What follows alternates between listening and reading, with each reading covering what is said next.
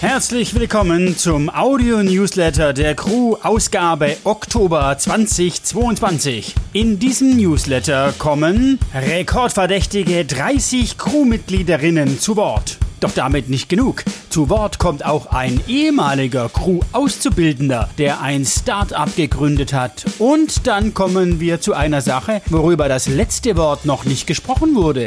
KI-unterstützte Bilderzeugung macht sprachlos. Aber zunächst geht das Wort an Michael Frank. Hallo Crew Audio Newsletter Hörerinnen. Wir waren in Berlin.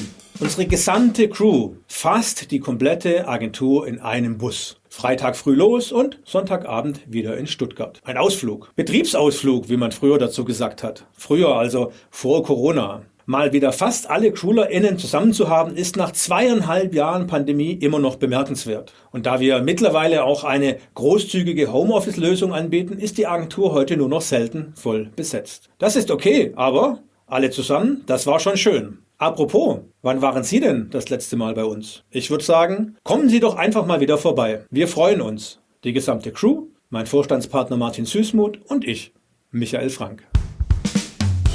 Also der Michael Frank hat's gut gefallen in Berlin, das weiß ich, aber wie hat's denn euch gefallen in Berlin? Super. Cooler Event. Mega geil. Sehr geil. Ähm, war richtig cool. Sehr schön, hat sehr viel Spaß gemacht.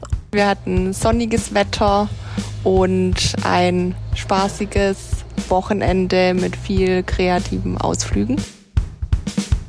Dennis Klemm hat bei der Crew Teile seines dualen Studiums absolviert. Das hat ihn so sehr mit Selbstbewusstsein vollgepumpt, dass er danach nicht bei uns durchstarten wollte, sondern sein eigenes Ding machen. Er gründete Roadjet, ein Premium-Reisebusunternehmen mit Drang zu größerem. Was das ist, verrät er uns hier. Hallo Dennis. Hallo Wolfgang. Dennis, was macht euer Reisebus-Startup besonders? Also zuerst mal natürlich offensichtlich die Busse. Warum? Die Busse haben von uns ein eigendesigntes Interieur, spezielle Sitze, spezielle Bildschirme, eine ganz andere Sitzanordnung, wie es, wie es andere Reisebusanbieter haben. Aber neben dem, was offensichtlich ist, was, was die Leute nach außen sehen, und zwar die Busse, ähm, ist es so, dass wir kein reines Reisebusunternehmen sind, sondern bei uns natürlich auch ganz viel Technologieentwicklung ist, weil wir neben dem Anspruch, ähm, natürlich ein Premium-Anbieter zu sein im Reisebussegment, auch den Anspruch haben, eine Mobilitätsplattform zu schaffen. Und das ist natürlich sehr softwaregetrieben, deswegen haben wir auch unser eigenes Entwicklerteam äh, und müssen da natürlich dann unsere eigene Buchungsplattform, unser eigenes Backend, was das Reporting und alles angeht, dann natürlich auch die Software, was fahrerseitig gibt, die Fahrer-App. Also da ist fast noch mehr los als in dem, wie gesagt, was die Leute nach außen sehen in der Busentwicklung. Trotzdem interessiert uns natürlich dieser fantastische Bus. Wir sind ja hier im Hörfunk. Beschreib doch mal, wie das ist, wenn man diesen Bus betritt. Wir haben Doppelstockbusse und wenn man reingeht in den Bus, hat man vor sich zuerst mal geradeaus die Toilette, dann rechts hat man einen sehr großen Snackautomaten, wo auch Kaltgetränke drin sind, Wasser, Spezi, Fanta, was auch immer. Wenn man dann zu seiner Rechten schaut, sieht man eine Dreier-Sitzgruppe und ja, die ersten Massagesitze mit äh, Fernseher, mit Entertainment-System, wo man sich dann äh, auch Netflix, Spotify und alles angucken kann oder auch äh, einfach im, im äh, Explorer sich auf YouTube oder sonst welchen Plattformen einloggen kann. Also da hat man ganz viel Entertainment, wenn man längere Strecken fahren muss. Man hat eine Kaffeemaschine an Bord, wo man auch sich heiße Schokolade oder einen Tee oder sowas rauslassen kann. Und ähm, zudem noch, wenn man mal äh, länger unterwegs ist, weiß man, dass man von so einer Busfahrt relativ zerknautscht rausgeht. Deswegen haben wir uns da auch was überlegt und einen Waschraum eingebaut. Im oberen Bereich des Busses ist es dann so, dass da eine 2 plus 1 Bestuhlung ist, nicht wie in anderen Bussen eine 2 plus 2 Bestuhlung, dass man eben mehr Platz hat, mehr Beinfreiheit, mehr Liegekomfort, dass man sich nicht so eingepfercht fühlt, wie das in, in manchen anderen Bussen der Fall ist. Nicht nur in Bussen, sondern auch in äh, Flugzeugen oder in der Bahn. Da geht's auch ganz schön eng zu manchmal. Aber bei euch fühlt man sich ein bisschen wie so ein Fußballprofi oder so ein Rockstar auf Tour in so einem ganz luxuriösen Megaliner-Bus. Aber bei euch ist es ja nicht nur das Busunternehmen, hast du ja schon erzählt, sondern ihr wollt ja mehr und habt mehr im Sinn mit Roadchat. Genau, also es ist so, wir wollen es eigentlich haben, dass es die, wir nennen es die Roadchat Experience, quasi von der Suche der Reise über die Buchung bis hin zum Abschluss und der Abwicklung der Reise selber die Roadchat Experience vermittelt bekommt. Und das soll auf kurz oder lang auch fahrzeugübergreifend stattfinden können und äh, nicht nur mit den Bussen von uns stattfinden. Also wir, wir sind da schon dabei, mit anderen Reiseanbietern oder anderen äh, Plattformen zu zu sprechen, dass man da Software-Schnittpunkte mit anderen Plattformen hat und anderen Reiseanbietern hat, dass man eben mit einem Ticket eigentlich so weit wie möglich kommt und nicht immer, hier brauche ich ein Busticket, hier brauche ich ein Bahnticket, hier muss ich vielleicht nochmal Taxi fahren oder, oder, oder ja, das ganze, die ganze Reiseerfahrung oder die, die ganze Reiseerlebnis quasi so einfach wie möglich abzuwickeln ist. Das klingt wirklich spannend, was der Dennis da vorhat mit seinem Roadchat Startup. Da wünschen wir ihm doch immer eine Handbreit Asphalt unterm Kotflügel. Sagt man so? Wenn Sie Interesse haben, dann äh, gibt es in den Show Notes einen Link zu Roadchat, wo man buchen kann und äh, sich genauer informieren. Wir sind ja mit Roadchat nach Berlin gefahren. Wie war es eigentlich in Berlin? Gut. Mega, mega cool. Hat mega viel Spaß gemacht. Gerne nochmal. Cool, witzig. Gut. Richtig schön. Hab die Zeit sehr genossen. War mega lustig. Wir hatten sehr viel Spaß und war eine lange Nacht. Lange Nächte hat auch Lars Hellberg hinter sich bzw. vor sich. Lars Hellberg ist unser Senior Art Direktor hier im Haus und er ist ein begeisterter Nutzer der neuen KI-gestützten Bilderzeugungsprogramme, möchte ich sie mal nennen. Was es damit auf sich hat und warum die gesamte Grafikerbranche weltweit in heller Aufregung darüber ist, das erfahren wir jetzt. Lars, was gibt's denn da für Programme? Was benutzt man denn da so? Es gibt verschiedene Programme. Es gibt Midjourney, das ist das, wo ich äh, angefixt bin davon. Dann gibt's Dolly und äh, Stable Diffusion und äh, Wonder, so eine App und verschiedene andere Apps. Aber die drei großen sind Midjourney, äh, Dolly und äh, Stable Diffusion, denke ich. Gut.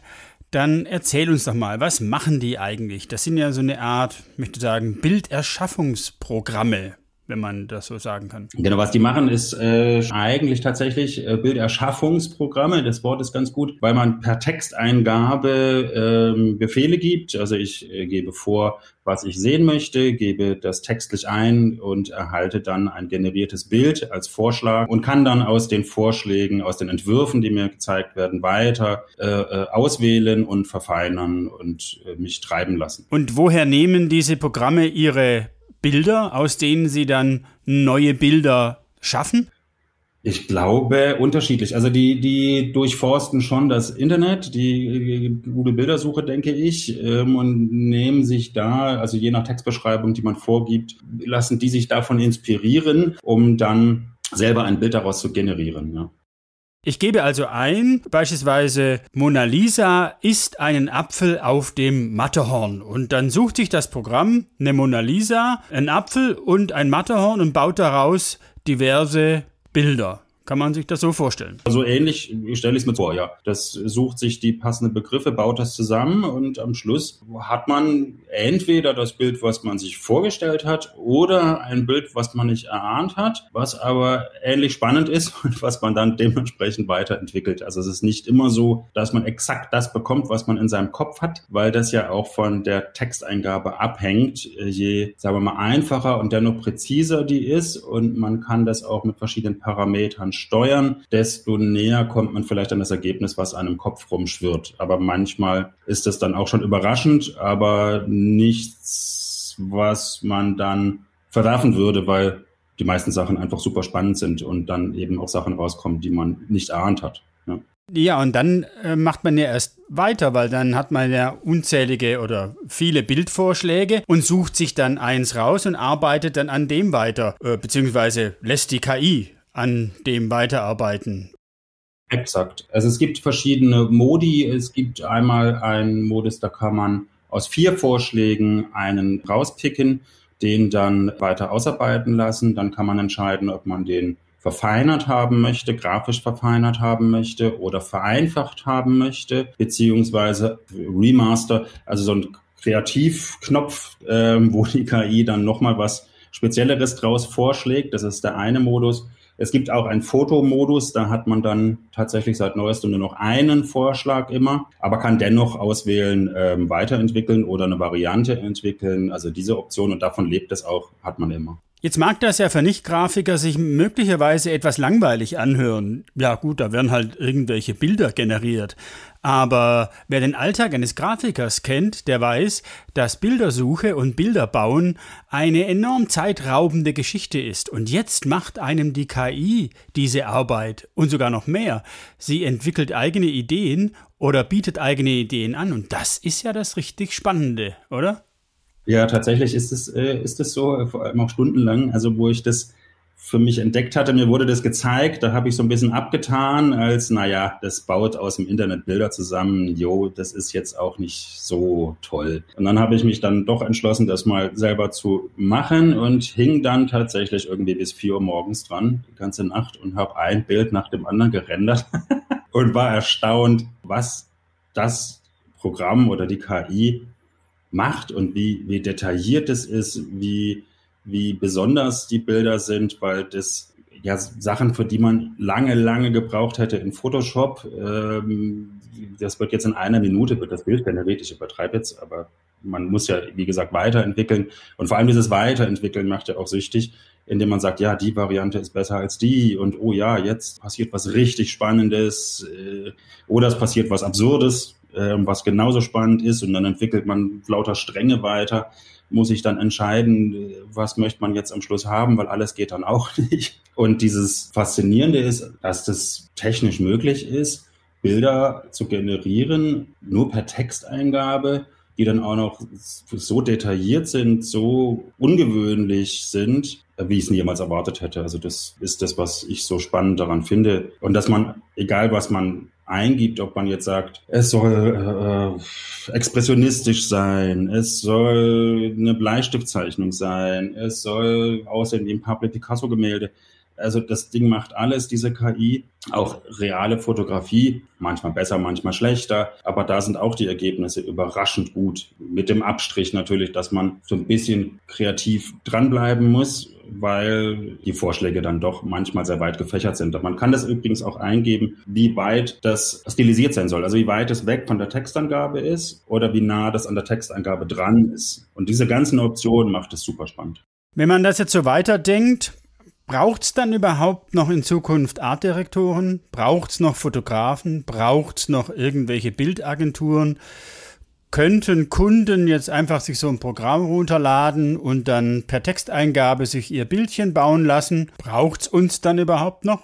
Also ich sehe das nicht so. Ich sehe das ähm, als Ideengeber des, die, die, die KIs aktuell. Ich sehe das als Startpunkt für was anderes. Das ist genau eigentlich wie ein Scribble, weil man muss nach wie vor in Photoshop weiterarbeiten. Man kann das als äh, für den Fotografen als, als Inspirationsquelle für ungewöhnliche Bilder nehmen. Aktuell glaube ich nicht, dass das Fotografien ersetzt. Das kann ich mir schwer vorstellen aktuell. Also ich schon wenn ich mir da vorstelle, Kunden, die immer im gleichen Setting sich aufhalten mit ihren Produkten, da brauche ich doch keine großen Bildideen. Da habe ich immer dieselbe Umwelt, dasselbe Setting, dieselbe Atmosphäre und da baut mir die KI dann die Produkte ein. Da wäre ich jetzt mal nicht so optimistisch. Und äh, denkt dran, die KI, die übt ja 24 Stunden am Tag, sieben Tage die Woche, das ganze Jahr durch. Was da noch kommt, wir werden sehen glaube nicht. Ich glaube tatsächlich ja vielleicht, aber das ist wie eine Kamera. Ich meine, jeder hat auch eine Kamera und könnte ein Foto machen, theoretisch. Und rein theoretisch könnte sich auch jeder eine Kamera mit einer guten Auflösung kaufen. Dann das Bild zu haben oder das Endprodukt zu haben, was besonders ist, das kriegt man dann wahrscheinlich doch nur, wenn man das professionell rausgibt oder an Agenturen gibt oder an uns gibt.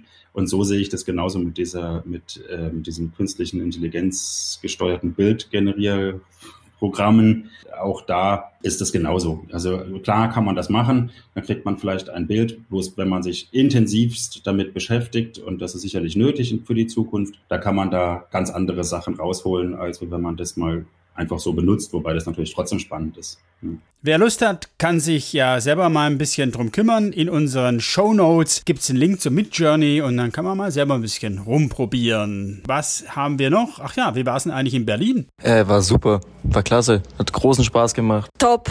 Sehr schön, faszinierend. Super. Super, fantastisch, toll. Super. Es war lustig und schön in Berlin. Tolle Zeit, alle mal wieder gesehen, war klasse. Das war der Oktober Audio Newsletter der Crew. Wie immer in den Show Notes zu diesem Podcast gibt's weitere Informationen und Links zu den Themen dieses Podcasts. Ja, und äh, wer noch mehr wissen will, äh, es gibt zu dem Thema Midjourney und Bilderzeugungsprogramme einen Blog auf unserer Webseite diecrew.de. Ich bin der Wolfgang von der Crew Audio und ich sage Tschüss und wir hören uns.